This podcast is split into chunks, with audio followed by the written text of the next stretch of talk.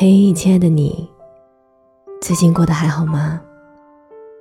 我是三弟双双，我只想用我的声音温暖你的耳朵。我在上海向你问好。我想，我一直都没有和你说，前段时间的我是有多么的焦虑。除了工作不顺之外，我发现。自己没有表达的欲望了。对于一个原创音频自媒体人来说，这该是一件多么可怕的事情！我关注的公众号们，每天准时准点更新，各种热点，各种十万加，数不清的留言评论。相比于他们的热火朝天，我只是每天每天。在电脑前坐到凌晨，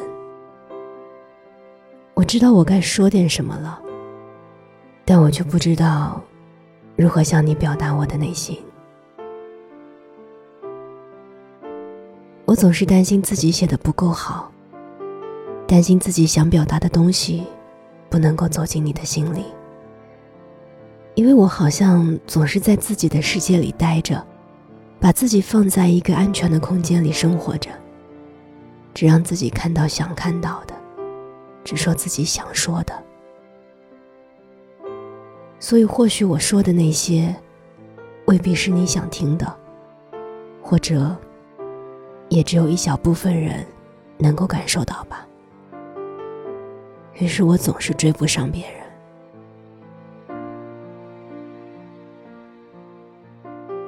那一晚，我和胶皮在小酒馆里喝酒聊天。他跟我说：“其实你比很多人都简单，不是所有人都喜欢。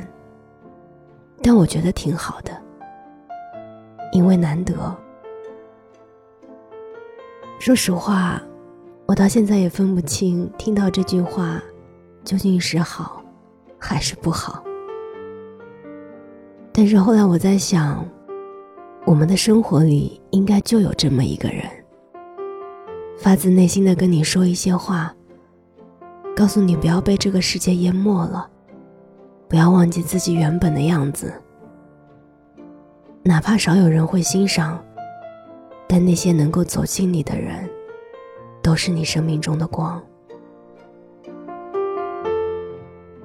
我在双份的阳光里分享了很多关于我的点滴，我的思考。但是现在我想。双份的阳光不应该仅仅只是我的生活，而是应该拥有更多带着光的温暖的人的生活。我想让更多愿意真心和你说说话的人，也成为温暖、治愈你的一份阳光。所以今后我会把胶皮的世界一并分享给你，而如果。你也想传递自己的那份阳光，也欢迎你把你真诚的文字发送给我，邮箱写在了节目的简介里，我会等着你的。那今天，我们就来听胶皮的碎碎念吧。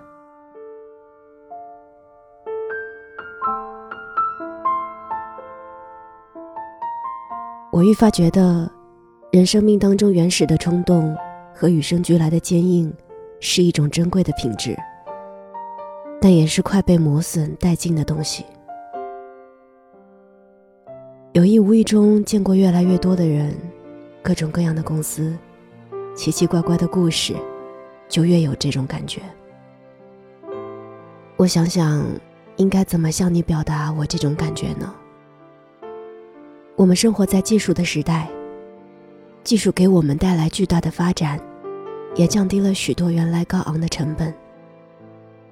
于是做很多事情的门槛降低了，然后人们开始涌进各行各业，寻找各种各样的机会，追寻各种各样的梦想。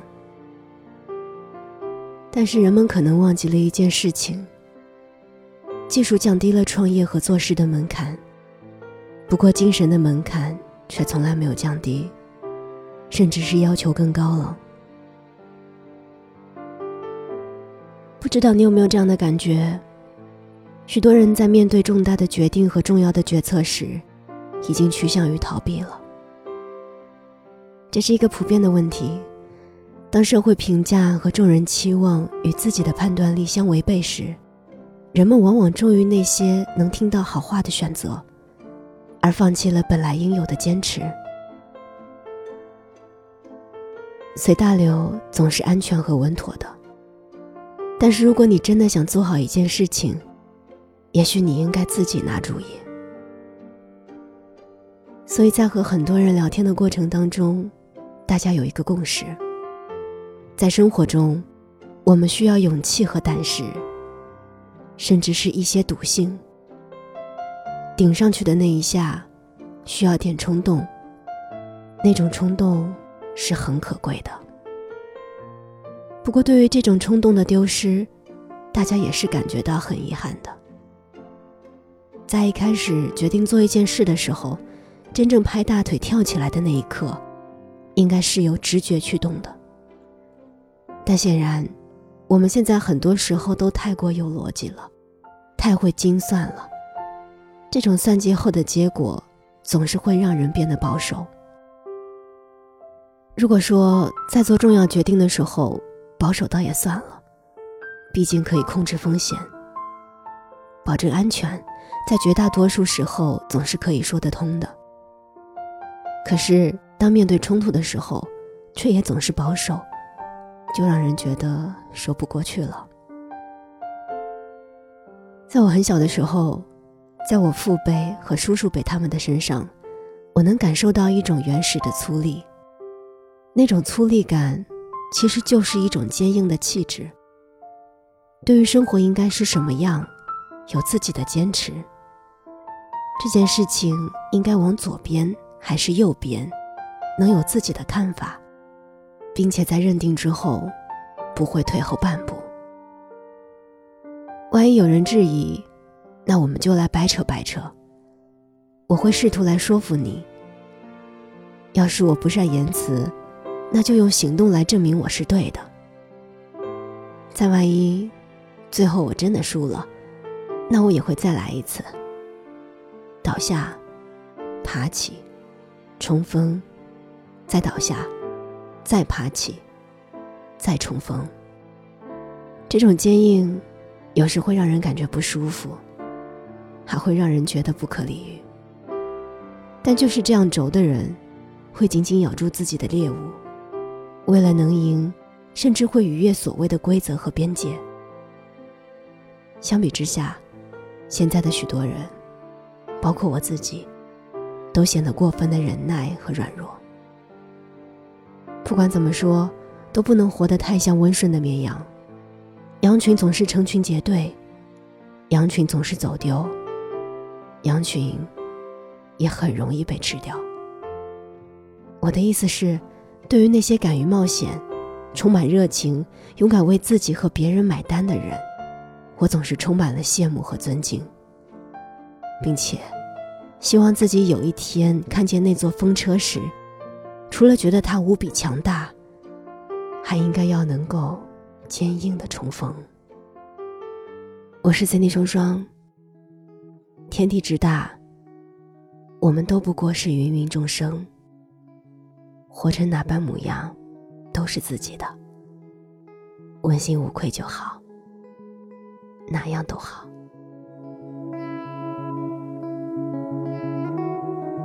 just another morning without seeing your eyes. The cold will of your bed sheets and the cold breath of your lies.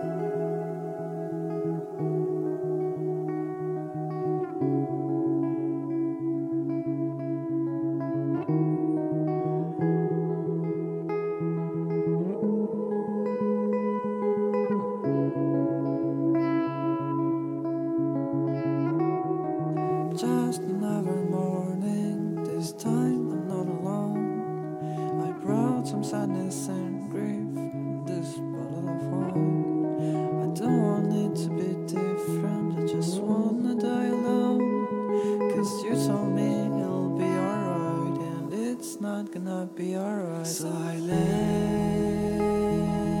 down and pray for